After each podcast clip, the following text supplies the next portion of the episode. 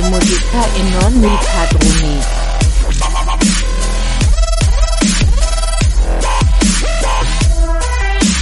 E fare musica fa fa fa re musica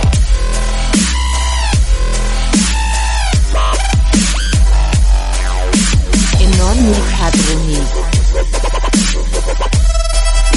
E fare musica e non mi padroni.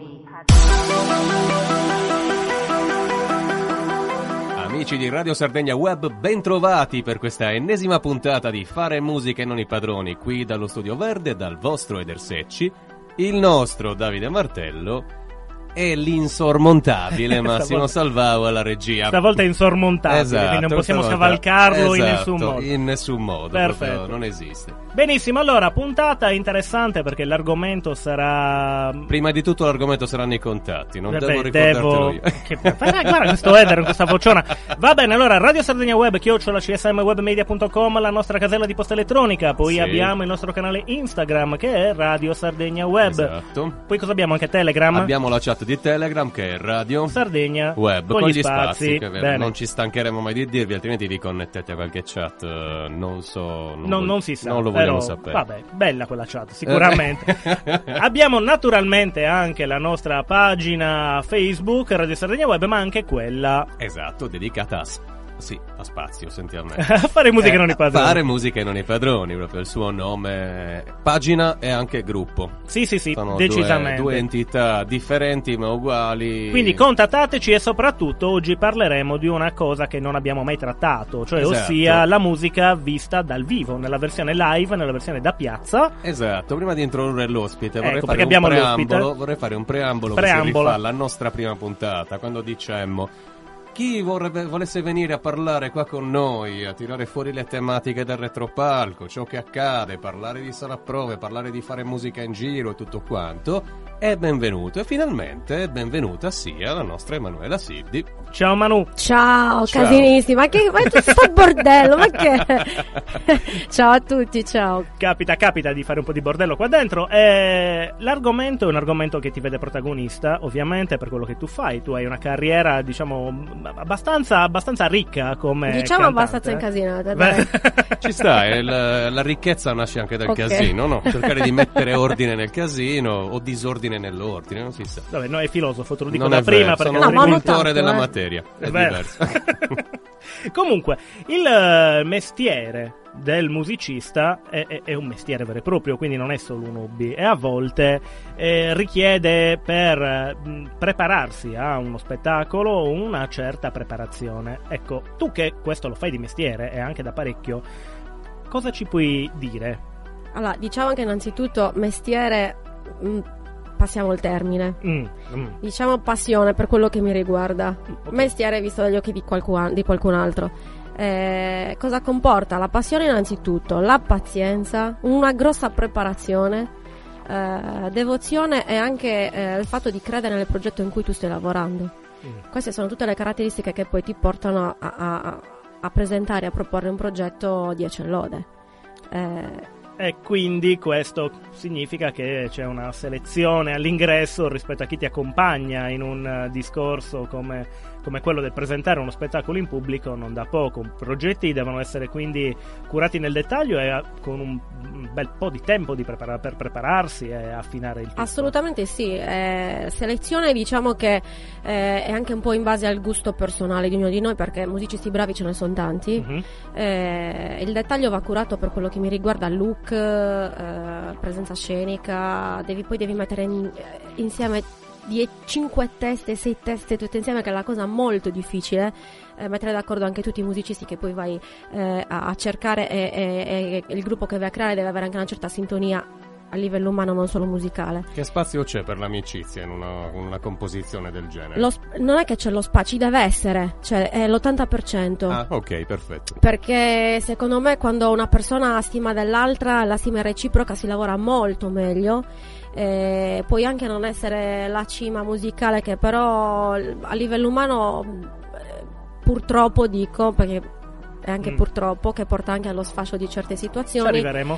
Se l'amicizia non c'è è un grosso problema. Te l'ho chiesto perché io una volta ho conosciuto un, uh, un venditore di strumenti musicali, uno spacciatore di strumenti musicali a sto punto lo definirei, che a me è un amico, erano i nostri primi anni di università, volevamo vedere quanto costava un impianto voci per cercare di mettere su una band, disse state già partendo col piede sbagliato, se volete fare musica l'amicizia la dovete lasciare da parte una cosa è fare i musicisti, una cosa è fare la musica. E sta cosa io non l'ho mai digerita. Diciamo che è opinabile, voglio- io non condivido. Neanche io, infatti. Però, Siamo in tre. per- Siamo in tre. però Siamo in quattro con il buon Salvao, avete visto? vedi che ci fa il gesto ciao ciao salute. però secondo me invece vuol dire molto. Sì, se- eh, io gli do un'importanza in percentuale forse anche più alta di quella che le dai tu, eh, ma per un discorso semplice, ogni volta che io ho provato a fare musica in un gruppo e non ho mai cercato di curare l'aspetto live, ci sono arrivato raramente sul palco. E quindi in sala prove si creavano delle dinamiche sbronzoidi e di amicizia e siamo andati avanti così. Però chiaramente questo dimostra, tu hai calcato dei palchi, io praticamente no. Salvau ci fa segno di stringere. Oggi vorremmo dedicarti la puntata anche dal punto di vista dei pezzi. Ok. Quindi dici tu cosa ci hai portato, cosa vorresti sentire, cosa vorresti far sentire ai nostri ascoltatori. Allora, pezzi miei magari, boh, forse uno, non so. Eh, beh, i- sì, sì, però magari Perché dopo. dici così? Sì, però eh, magari dopo. Eh, Eh. Io, io pensavo invece di proporvi un pezzo riguardo all'artista proprio eh, sulla quale stiamo cercando di costruire un tributo, che è Loredana Bertè. Va bene, ok, cosa sentiamo di Loredana Bertè? Eh, è andata così. Il pezzo che gli scrisse, che le scrisse Ligabue, che è un po', diciamo che, ma la sento un po' anche mia per quello che dice il testo. Va bene, ma se è andata così, ascoltiamola.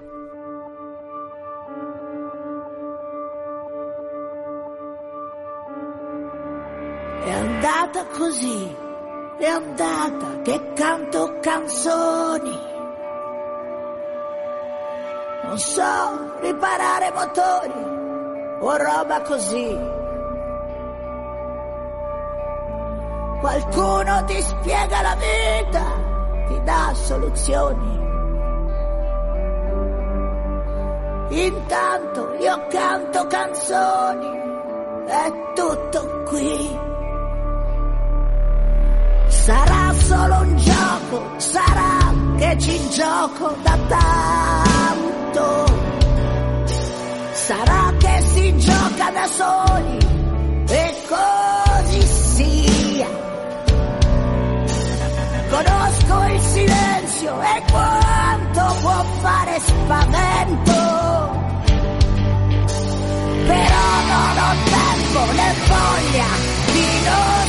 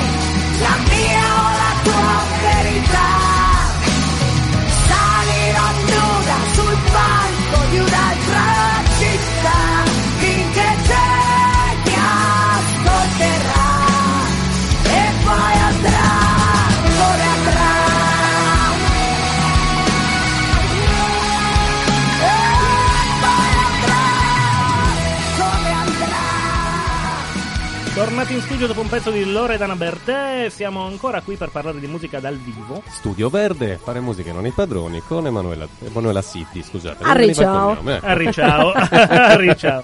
Ma no, allora stavamo dicendo appunto che il fattore amicizia è importante, Eder se vi parlano di esperienze sul palco, ti posso assicurare che per quelle che ho avuto anch'io, l'amicizia a volte ti permette di affrontare delle situazioni difficili che non dipendono dalla band è che se la band non è unita e solida poi rischiano veramente di portarti Mm, caos. sono pienamente che- convinto, anche ecco. io. Però questo dipende appunto dal progetto musicale.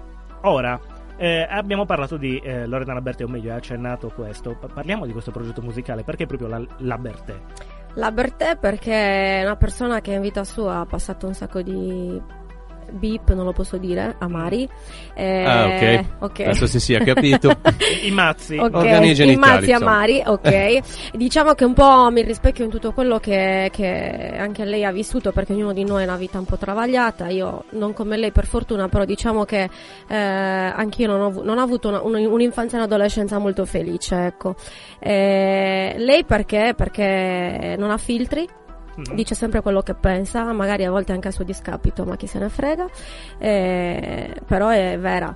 Eh, può essere pazza, può essere come tutti la definiscono una fuori di testa, però è lei, capito? Io sono così, io sono una persona scomoda a molti eh, perché non ho filtri, dico sempre quello che penso, cioè se mi stai sulle eh, genitali, posso dire genitali, Certo. Genitali, Palle non si possono dire, ok. Palle, palle no. Eh, ok, Bollocks, ok, chiamala- bollocks, balls, Mhm. eh, per questo motivo, capito? Perché sono diretta, però sono una persona anche intelligente e mi reputo tale perché riesco a scindere quello che poi è l'amicizia con quello che è, tra virgolette, il mestiere, passatemi il termine, del musicista e quindi collaboratori per quello che riguarda appunto tirare su un progetto. Bertè perché io l'adoro, cioè, non- non- io tutti i dischi, c'è il suo primo disco del 74, io ce li ho tutti, ho tutti i vinili, non, non me ne manca neanche uno, Guarda, io, io vengo da, da altri tipi di ascolti, ok, questo non significa niente. Eh, ho avuto modo di apprezzarla molto. Eh, quando è che ha fatto uscire quel pezzo? Come si chiama? Maledetto Luna Park o qualcosa del genere? Due che- anni fa. Due anni fa. E secondo me questa è una dimostrazione, no? Che pur avendo l'età che ha, non essendo. non- c'è il rischio che non facesse neppure più parte di quest'epoca, ha dimostrato a tutti che invece in realtà la hit la sa sfornare pure lei e facendo anche, Tra il- l'altro è un brano anche il trist- culo a tutti gli È un altri. brano se vogliamo. tristissimo questo Luna, maledetto Luna Park. Sì, però si è fatto, si è fatto Sì, sì, ascoltare. sì, e assolutamente. anche parecchio. È stata furba, diciamo che ha raccontato la sua infanzia in quel brano con ah, la musica proprio quella che va ora, le hit, le cose, insomma, eh, a me piace, non, c'è- cioè, non posso dirvi altro, state sparando sulla Croce Rossa, capito? Eh, che che, che, Vabbè, che vi Ok, dico? È un trovare degli argomenti. Cioè io mi prendo l'aereo e vado a sentire i suoi concerti, non Ah, è che... ecco. eh, ho la pelle tatuata con le, le frasi delle sue canzoni, non A che... posto. Hai avuto allora mai siamo modo di conoscerla? Di persona no, purtroppo, però... eh, Lanciamo un appello, se mai ci sentirà. Allora, Andate a eh, c'è posta per te, portatemi la Bertè. Anche se non andiamo in tv, portatemela a casa. Io. Noi qua siamo soliti felice. invitare, l'altra- la- per lo speciale su Sanremo abbiamo invitato Morgan, per esempio, no? Eh, Eh, non è mai io- venuto. La Però- statua, c'è Love. Ciao. Ciao, qui continuano Sì, a farci cenni. no, continuano a farci i cenni, ma poi ti spieghiamo bene come funziona. Ma Per adesso siamo a posto, siamo dentro. No, l'argomento è ampio, quindi a me piacerebbe anche capire un pochettino il retropalco com'è rispetto alla musica dal vivo, ma ci arriveremo. Ok, e- va bene Emanuela, dacci un altro consiglio su cosa ascoltare. Così. Sì. Eh, una delle mie preferite, l'ultimo album che è Liberté, eh, Anima Carbone. Sentiamola.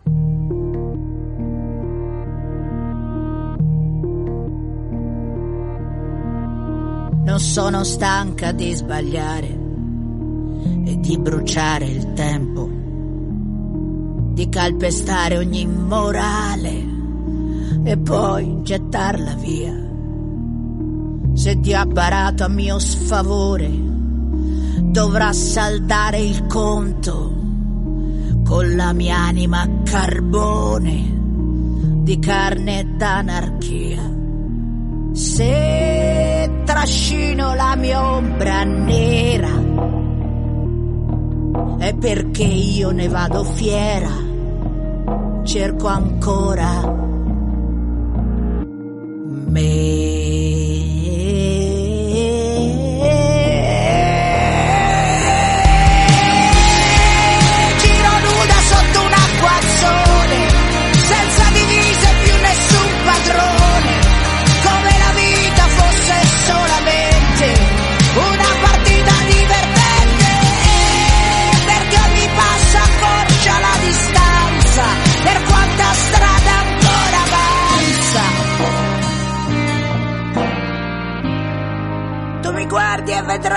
Come sempre il lato oscuro solamente. Non ho paura di cambiare e di restare ancora un edonista radicale, mentre qui non cambia mai, così trascino la mia ombra scura, che non ha patria bandiera, somiglio ancora a me.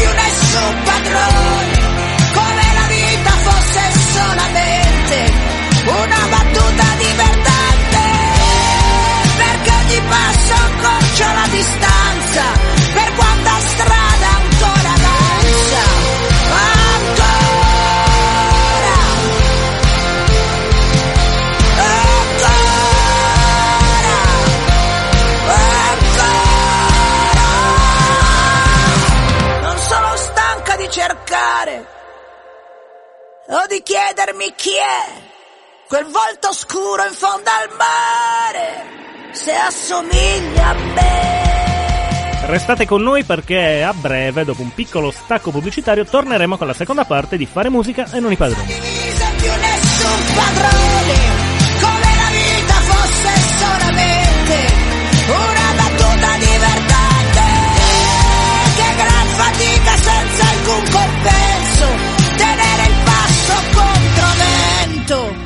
E che il mio cuore rimanesse pietra e la mia anima di seta. Radio Sardegna Web. Resta in ascolto.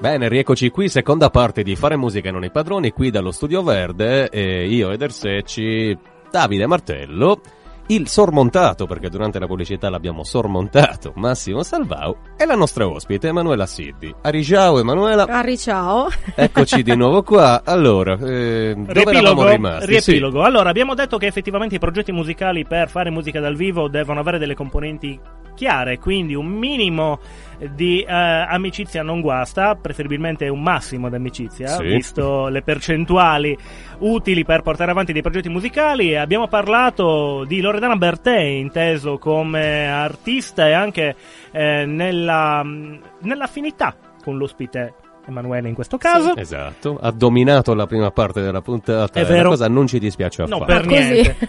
Ah, ci sta, ci sta. Quindi adesso dobbiamo parlare un po' dell'artista, dell'artista ospite qua. Esatto, Quindi, questo blocco è dedicato a, a te. a Ok. te, d'accordo? Quindi abbiamo parlato del progetto musicale che sta andando avanti, giusto? Ma eh, lo facciamo fare prima un curriculum veloce delle, delle sue esperienze, di... o l'abbiamo già fatto prima? non l'abbiamo no? fatto. Abbiamo detto che ha fatto un sacco di cose. Quindi iniziamo. Ok. Allora, Castrocaro, Sanremo Giovani, musical vari e variopinti. piano Concorsi bar. vari, piano bar, piazze, eh, chi più ne ha più ne metta, serate di beneficenza, 30 ore per la vita, team tour. eh, Pure, cioè, Eh, Ho ecco, fatto questo anche il team mancava. tour. Eh, Cos'era? Lì in piazza dei 100.000 a Cagliari? in via- io ho fatto quello che è stato fatto in via Roma. Ah, ok, ok. Che era enorme Sì, comunque. era cioè- gigantesco, c'erano un sacco di... Ho fatto vari concorsi e ho- mi sono esibita davanti a un sacco di Persone. sì, sarda, giusto? No, per So- dirlo, sai, perché No, alcuni... sardissima, vedi che Eh. sono bionda, con gli occhi- Io morì, no, proprio sono Sarda, proprio sarda, Sarda Castellaia? sarda Castellaia. Ok. Eh, Quindi non Verossa, tu che vieni da Ruinas, cosa hai da No, dire adesso? vabbè, no? io, mm, niente. Ma perché Eh, ce l'ha questa? Ah, ok. No, no, ospite, ospite, cittadino pseudo, cittadino di Cagliari da ormai più di vent'anni, quindi Ruinas è il mio paese e Cagliari è la mia città. Non, Ok, eh, l'abbiamo adottato. Non faccio visto? distinzioni. Bene, bene, bene, bene. Eh, e quindi abbiamo visto che il curriculum non è piccolo e hai affrontato tante cose differenti, sia nelle modalità con cui si affrontano, sia proprio nell'esperienza che ci vuole per portare avanti un contesto o l'altro, perché tra musical e piazza c'è una differenza grande, o sbaglio? C'è una differenza grande per quanto riguarda la preparazione, per quanto riguarda il numero dei componenti della- della, eh, dello spettacolo, appunto. eh, però non è che ci sia stata questa grande differenza, nel senso che a livello organizzativo sì, ma c'è chi lo fa per te. Invece per quanto riguarda le piazze, diciamo che sei anche un pochino più in pole position per quello che riguarda l'organizzazione di tutta la, la situazione. Vero? hai a, che fare, hai a che fare con persone che a volte sono megalomani. Dici? E guarda, Non per- capita spesso a Cagliari, No, no? diciamo che a Cagliari invece è, è- è- è la prima qualità che ho potuto riscontrare, qualità, oddio, no, per quanto mi riguarda difetto che ho potuto riscontrare in molti musicisti. Mm. Eh, e questa cosa un po' mi... no- Ti infastidisce, non mi piace, eh, mi infastidisce. Ma eh, non può essere magari una sete eccessiva di, di successo oppure una, che ne so, una, mm, una quantità di ego smisurata? No, la so, cos'è? eccessiva che ho potuto avvertire è del santo euro. Ah, ok. Ok? Che di questi tempi, insomma, Sì, che non si trova è una così, malattia non- cronica, però sì. È una malattia cronica che diciamo è, è tipo il coronavirus che sta- adesso sta facendo un, un bordello allucinante che va a distruggere quello che sono eh, i progetti, i rapporti, la musica in sé in primis, perché oramai non si suona più per il piacere e il gusto di suonare, ma si suona per farti 50 euro in tasca. Eh, Che poi triste. non bastano più, perché oramai abbiamo, abbiamo eh, diciamo che eh, hanno, c'è un tariffario per quanto riguarda... Ah, sì? Assolutamente sì. Mm. Tu quando eh, vai e contatti un musicista è come quando tu entri in pizzeria al listino prezzi in base a quello che devi fare ti costa. Beh, beh, va bene, quindi Eh, fa solo quello però, cioè proprio sì. vive di musica, quindi rilascia anche fattura, giusto? Eh, No? no, Ma diciamo fattura che tipo Mazzina, inteso Esatto. quella fattura, ecco. Sono finiti insomma i tempi dei Blues Brothers che vanno a un locale e suonano il gestore gli dice quando finiscono mi dovete tot per quello che vi siete bevuti. ci è capitato anche questo perché Eh molte volte eh, i componenti hanno talmente bevuto che io no perché non bevo che abbiamo dovuto quotarci per pagare quello che si erano bevuti. Vedi, vedi, vedi, un po' di Blues Brothers anche qua. esatto. Bene. No, eppure c'è una- un dato fondamentale, poi sì, siamo già in, infatti, vedi i segni, I segni, eh, manici di, di Del- Massimo. Del, decifrabile Anche Massimo gli occhi, guarda gli occhi, Anche sembra gli occhi, esatto, aiuto, la zingazzetta aiuto. sta per esplodere. Cosa succede? Succede tanto spesso che la bravura tecnica e umana di un musicista vada di pari passo con la sua umiltà, nel senso che più hai a che fare con musicisti bravi e più ti rendi conto che sono veramente umili. Hai sparato, hai colto nel segno. Sbaglio? No, no, no, no, hai proprio colto nel segno. Ecco. E allora con questo direi di... Che brano ci ascoltiamo? Ok, ci ascoltiamo un Ci tuo brano. uno mio, uno Oh, mio, ve ne mando uno mio. Adesso sentiamo uno mio. Vabbè, Che cosa? Muta. Muta. zitto. Sentiamolo. Zitto.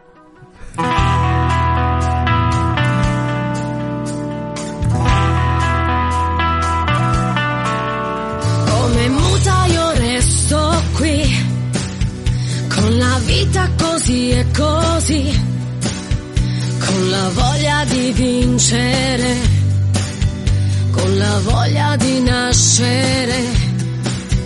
Resto muta pensando a te, alle nostre serate che non avevano senso se, se non fossimo te e me.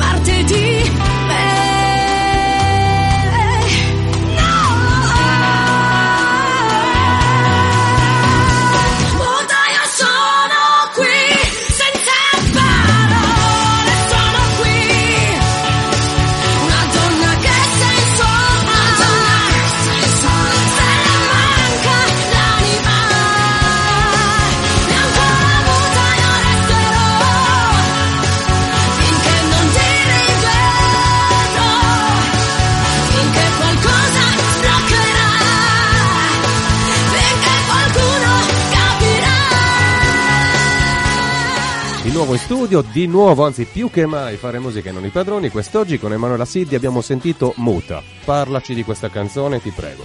Questa canzone paradossale il titolo perché l'artista che eh, il compositore che l'ha scritto che è Marco Armani, un cantante che eh, negli anni Ottanta ha fatto, fatto la sua storia. Eh, Massi lo conosce, vero? Anch'io. No, no, nel senso lo conosce sono- come cantante. Sono vecchiarella, mi trovo da tanto anche non pensare che... Eh, no, bel pezzo, diciamo che è stata la mia col- prima collaborazione con eh, Seria, eh, dove ho conosciuto dei musicisti seri, come dicevi tu prima, eh, bravissimi, umilissimi. È sempre così. Eh, è stato il primo di una serie di brani che poi abbiamo inciso perché si, si pensava anche, il mio sogno nel cassetto era fare un disco e ce li ho là, messo là, ho cinque brani Ah, i cinque brani. inediti bene. con- sapersi. sì, scritti da, da- appunto da Marco Armani con la collaborazione di vari artisti tramite lui ho conosciuto un sacco di cantanti un sacco di personaggi insomma un sacco di- ho, ho, tra l'altro collaborato all'incisione dei cori in un disco di Fred Bongusto Ah, Ah, però. che ho conosciuto in sala di incisione dice questa sardignola mi piace un sacco Sardignola, Eh, dannato, ecco Sardignola. Di- dai diciamo che poi gli ho spiegato cosa fosse ecco forse. era detto in maniera un po' così vezzeggiativa dai Eh, non va bene, dispregiativa no, no, bene, ci Eh, sta, però, insomma. e quindi niente però Lui cos'è? Partenopeo, oltretutto. E o parte no, parte Eh, no. parte no, parte- era. eh, Era, Sì, no, so- era povero. Eh, e niente, questa, questa cosa è così, però archiviato, insomma, diciamo che non sono fatta, o forse sono nata sotto una stella sbagliata. Ma e- no, dai, domandina Mm. tendenziosa. Non ho fatto, diciamo che non ho prestato servizi giusti per poter andare avanti. Eh. Mettiamola così. Su questo, su questo solo rispetto da parte nostra. Già. Domandina tendenziosa, mai pensato di scrivere tu qualcosa? No. No, nonostante tutti gli ascolti che hai sulle No. spalle, nonostante... Lo sai perché? Perché eh, secondo me, boh, scri- scrivere, la- la- scrivere della mia storia. Eh, non voglio fare la, la figura quella della depressa che magari in realtà poi a volte sono. Stressare la gente con problemi miei che già ce ne, ne hanno di... mm, Cioè, non, non fa. Io non posso Insomma, scrivere. fare una versione femminile di Masini. questo- No, ho conosciuto- Dai, Ho no. conosciuto anche Scusaci lui. Marco, scusaci. E niente, quindi questo è. Però- ok, ok. Però, capito, però, però, però, io mi soffermerei però sulla, sull'esperienza da piazza. Ma sai Ok. perché? Perché effettivamente, riba- ribadiamo, per, eh, per fare un tavolo ci vuole il legno, per fare un buon gruppo ci vogliono determinate qualità, tra cui ovviamente... Anche il magari- legno per fare gli strumenti, Eh, però... sì, beh, ma no, Lego forse no. Lego è qualcosa che No. lasciamo da un'altra È parte. meglio che rimanga fuori. Anche perché poi tu hai a che fare col pubblico reale in piazza, cioè c'è gente che ti si para a fianco e inizia a romperti le scatole, a suonarti col clacson, ad esempio, con ne so, eh, viene e ti, Ti, inizia- lanciano qualunque tipo di oggetto. ti- Giustamente. Sì, eh, magari ti sfottono da giù. Ormai insomma. abbiamo, abbiamo le pezze al, al di dietro sotto questo punto di vista e ci sta tutto. Ecco, come si affrontano queste situazioni piacevoli, spiacevoli? Come le puoi definire? Eh, diciamo che mh, simpatiche, dai, diciamo così. Ok. Facciamo, giriamolo sotto il punto della simpatia perché se poi vai là e ti devi incacchiare per ogni cosa che ti, ti viene detta, per ogni, cioè, non non Vabbè, suoni, io ragazzi capito? non voglio pensare che succeda sempre sta cosa, eh. per esempio... Eh, diciamo che Io al mio, al mio paese abbiamo sempre offerto per il meeting un palco a tutti e nessuno si è mai permesso di rompere le scatole da giù. No, ma rompere le scatole da giù può essere il commento se ti vedono un po' più ammiccante del solito che ci sta, voglio dire, non è che puoi Ti aspettano lì- al bar in piazza. No, lo so, mi è già capitato. Ci hanno anche offerto la pecora in cappotto, cioè Eh. non è che, capito, la bollita con il vinello, la grappa. eh. Però cosa devi fare? Cioè, ci sta, finché loro stanno... Se solo il commento verbale può essere anche fastidioso, però uno, cioè sei in pole position, sei in quel, in quel momento sei in vetrina, diciamo che tra virgolette devi anche un attimino chiudere un occhio, chiudere un orecchio, sorridi, finito là. Certo. Cioè, de- la simpatica devi farla a prescindere. Poi se le cose diventano poi cioè, mani addosso no, non è mai successo, però. Certo, ma non credo neppure, Ma- dai. mm. Al di là del lato tragico, invece, il lato positivo. Lato Complimenti posi- ne arrivano. sì. Assolutamente sì. complimenti, cioccolatini, fiori di tutto e di più, no? è una Bene. cosa fighissima. Eh, io penso che eh, potrei cantare. Cioè, io devo stare giù in mezzo alla gente, io sul palco non ci posso stare. dimostrazione del fatto che il mondo ha più colori, no? Esatto, Ecco, assolutamente. Ma perfetto. infatti spero e pe- c'è sempre confido nel fatto che non tutti sono uguali, che persone buone ce ne siano dappertutto. Chiaro. Eh, no, è soddisfacente perché sono lì per sentirti, non solo per guardarti, e quindi il tutto è bellissimo. Ci sta. Poi faremo anche un po' di approfondimento sul discorso Sardegna, perché mi, Ecco. mi interesserebbe capire in Sardegna qual è la cosa ci differenzia. Tasto Perché dolente. Vero? Ai. Un pochino? Vabbè, Prima di andare in pausa, perché poi andremo in pausa col solito blocchetto pubblicitario. Sì. Proprio un ciamento piccolino. Piccolino. Ecco, poi torniamo con l'ultima parte. Ci dobbiamo ascoltare un altro brano. Ancora mio, per forza. Certo. No, Perché no? Eh, dai, ma eh, dai. perché? Un, Sì, un inedito così, mai visto, mai sentito che ci vuoi lanciare così in anteprima, assoluta. Eh, sì, potremmo anche perderci. E perdiamoci. Va bene. Perdiamoci.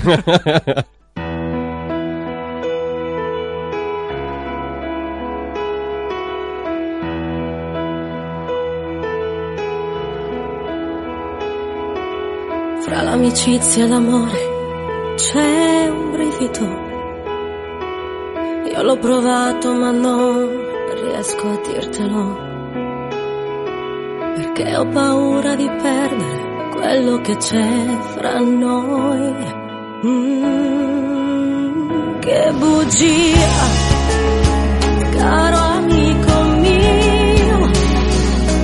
Dirti solo io vado via con un po' di fretta, senza una carezza, mentre provo già nostalgia, potremmo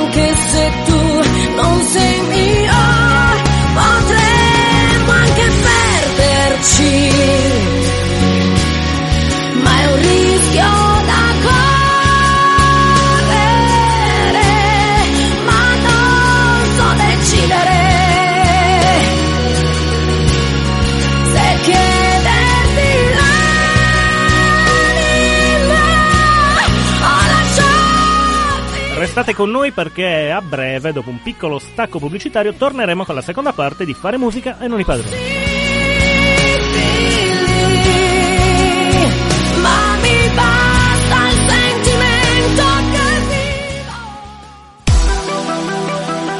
Studio Verde, Radio Sardegna Web, ultima parte di Fare musica non i padroni, ed Ersecci, Davide Martello e Emanuele Assiddi.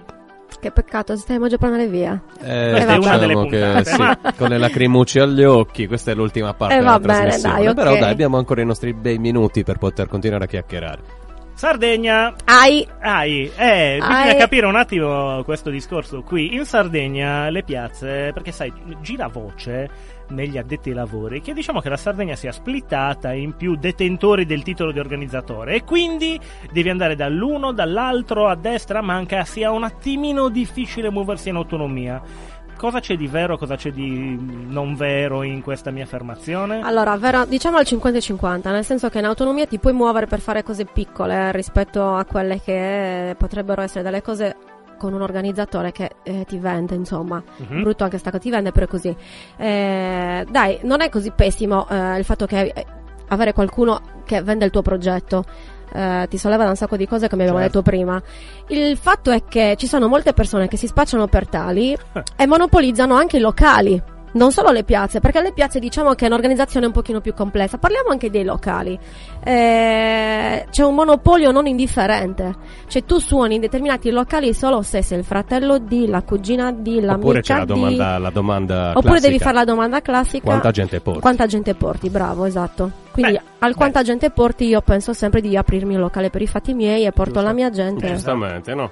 Ti fai ascoltare la musica. e faccio la festa a casa, capito? Certo, Ah. chiaro. Ma Poi effettivamente se uno va a vedere l'economia di un locale è chiaro che si debba anche fare quella domanda, ma dare l'incarico all'artista di essere il PR completo per una, per una impresa come quella di un locale risulta essere un attimino No, è deficitario. antipaticissimo proprio, non si può. Cioè... No, che poi è ovvio che un lo- eh, eh, bisogna vederla nella maniera meno estrema, però secondo me è giusto anche che il eh, musicista si faccia promozione, un minimo, e che non lasci tutto l'incarico questo- al locale. questo E ci può invece stare, ci potrebbe stare, ma non è quasi mai così. Diciamo Molto che tutti hanno in spesso- mano molti strumenti attualmente per poterlo fare, no? Diciamo Grazie che ai social è e una queste sinergia, cose, insomma. ed è Eh, una sì, sinergia, Se funziona cioè io- sinergia. Io mi metto d'accordo con te, ho il mio cachet, mi dici che devo suonare per quella cifra. Tecnicamente sarebbe bene anche firmare, ma stiamo parlando di Di eresie. cose estreme, no, non certo. esiste più. Chiaro. Non esiste più, però io se faccio il, il musicista suono anche per le sedie. Tu mi paghi quel cachet, io salgo lì sopra, il mio compito faccio. Ovviamente mi girano anche le balle perché se non trovo nessuno, un po' mi rompo le. Mm-mm. Però quello è quello per cui sono pagato. Quindi non esiste poi detrazioni perché non c'è nessuno, solo perché il mio informare non ha portato un frutto. Perché io informo, poi chi viene è libero di venire e di non venire. Ah, su Se questo- il locale è una clientela propria, allora lì quello è un altro paio di maniche. Che ovviamente anche lì è libera di venire o non venire. Diciamo che ci sono serate fortunate, meno fortunate, ma non si può colpevolizzare nessuno per l'andare. Ma anche qui ce la sentiamo di fare di tutta l'erba un fascio possiamo sperare e credere che ci siano dei locali che ragionino in un modo differente? Ce ne sono conosciamo? sicuramente, non lo so, però ce ne sono sicuramente, ma bisognerebbe trovarli un po' come la ricerca di Nemo. Ah, ok. Insomma, Eh, certo, Vabbè, sì, Nemo ma- viene trovato, se non erro alla fine. No, è un po' difficile, un po' complicata la cosa perché purtroppo per le diverse tariffe che le diverse beh, io, io poi vedi questa cosa la proporrei proprio ogni eh, eh, locale dovrebbe avere un prezzo X per ogni artista. Eh, a prescindere dal fatto che sia più o meno conosciuto a Cagliari, cioè eh, pagare la meritocrazia che non esiste più purtroppo ragazzi, perché in giro c'è veramente tanta melma che suona e che canta Vero? eh, che il, il titolare, pur di eh, a- andare a risparmio, è come se avessimo i saldi, no? Eh, prendono il tizio che canta da schifo per 40 euro, eh, piuttosto che l'artista bravissimo che, che lo paghi boh, 200 euro. Quindi, se tutti avessimo stesse cifre, quanto paghi a serata un, un componente del gruppo? 50, 60, 70, quello che vuoi, tutti uguali. Così lavorerebbe veramente chi merita, non chi fa il prezzo più basso. E che siamo all'asta qua, come funziona? Eh, Perfettamente d'accordo su C'è questo una stile. concorrenza anche abbastanza spietata. Eh, no? lo so, però sai che cos'è? Che poi io gratis, eh, cioè, vado per chi voglio e i musicisti con te non vengono a suonare perché... Certo. No, vabbè. Eh, l'argomento è complesso, sicuramente avremo modo anche di Ci discutere dice un di po' stringere. nella- Posso chiedere un pezzo io? Puoi chiedere un pezzo tu? Mi è venuta in mente eh, Paola Turci, non so per quale motivo vorrei sentire Sai che è un attimo di Paola Turci. Sai che un attimo... Esatto, così. Io la adoro, mi piace un sacco, quindi Eh, eh, mica male. vabbè. Musica.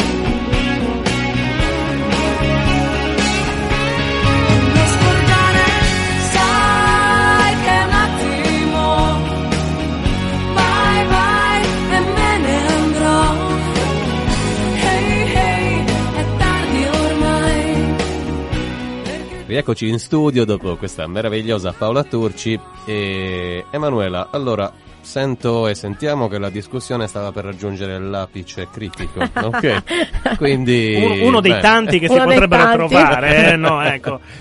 Ok. Quindi, quindi no, arriviamo a- al punto chiave, cioè eh, una tariffa unica per ogni musicista. Quanto può essere accettata secondo te nell'ambiente di musicisti? Guarda, io penso insomma? proprio zero.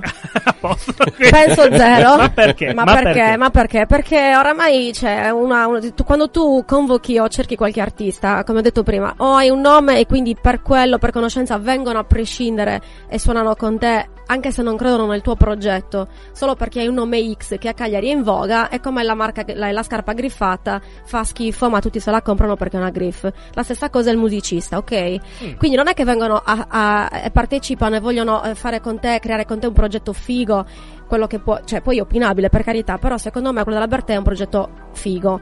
Eh, non è che di no, allora, qualcuno dice non è la mia altezza perché io suono meglio, ma, ma quella è pazza. Ho capito, ma devo cantare io, non la Bertè, voglio dire, a prescindere da tutto, questo non va eh, a incidere o a danneggiare quello che sono le sue canzoni perché lei canta e scrive da Dio, per quello che mi riguarda.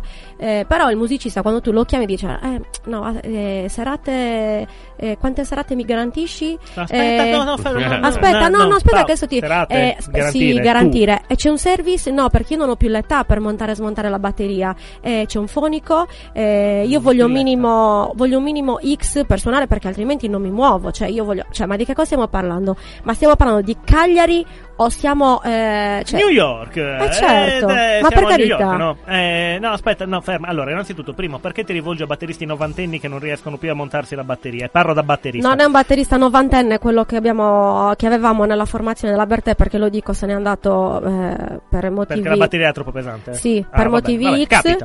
Eh, il bassista l'ha seguito a ruota perché dice che aveva fatto concerti in tutta Europa, non so cosa, però è tornato a Cagliari per qualche motivo X per forza. Cagliari è bellissima. cioè, No, infatti io sono rimasta mare, qua. Però io, io non sono cantante, io non ho fatto l'Europa, io non ho fatto niente, non insegno, non ho studiato, io sono umile, lo faccio perché mi piace, poi se il soldo arriva ben venga.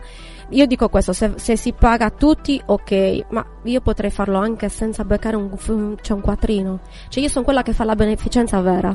Io canto anche gratis, ok? Senti, Però, Manu, sì. adesso. Eh, Sono caso... molto, sono molto incavolata, si sente. Sì, No, sì, no, un pochettino si è Ok. sentito. No, eh, eri cioè. che cal- C'è Massi tranquilla. che è spaventatissimo. No, perché dopo. Pieno di fumo qua No, adesso, ma non sai che cos'è? Grisù, cioè. Esatto. Ma perché dopo che tu eh, credi in un progetto al quale hai lavorato un sacco di tempo, sei da luglio dell'anno scorso che tiri giù e studi, fai prove, controprove, che poi è un investimento perché sapete bene che la sala Eh, prove va certo. pagata, eh, gli spostamenti per le cose, il tempo, il tempo non è che lo possiamo regalare a tutti, il tempo nostro lo regaliamo a chi cacchio vogliamo noi e quindi il tempo dedicato alla musica è un regalo.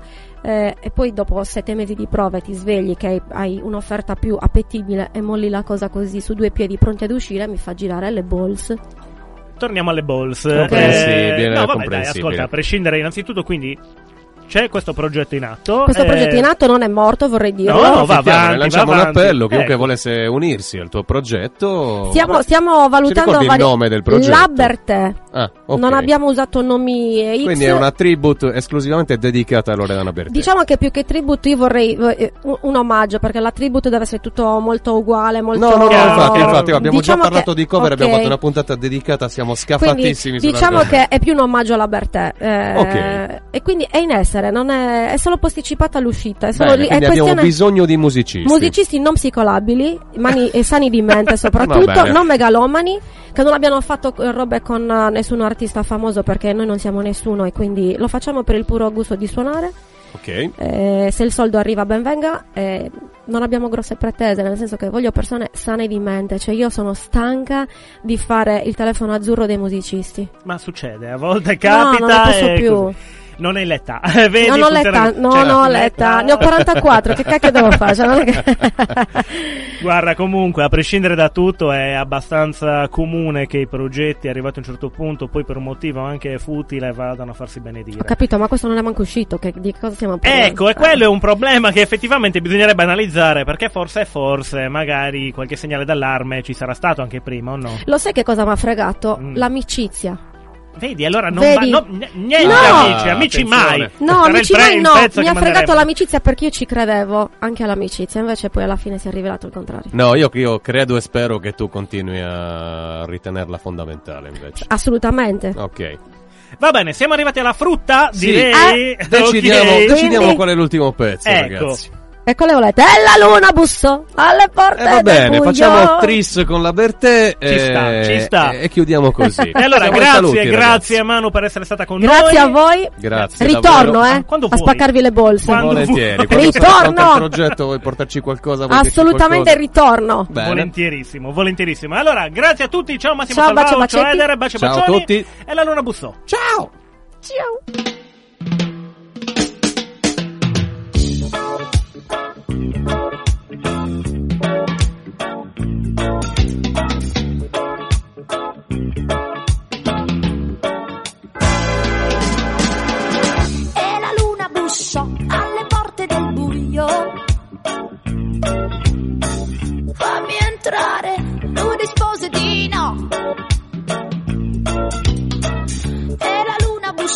Dove c'era il silenzio.